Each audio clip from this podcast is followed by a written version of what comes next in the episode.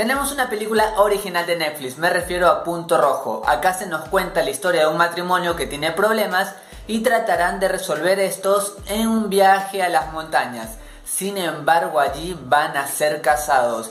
Y es así que esta premisa nos ofrece mucha, pero mucha atención. Inclusive se da el lujo de mostrarnos dos giros que realmente me reatraparon y le dan mucha energía a la historia. La fotografía es excelente, las actuaciones están acorde a la trama. Es cierto que la primera parte no tiene una introducción así enérgica, pero sin embargo te aseguro que conforme vayas viendo te va a sorprender porque acá esta sensación de ser casado está constantemente y el final es increíble porque hay un giro que realmente a mí me dejó sorprendido. Punto Rojo, una película recomendable para ver.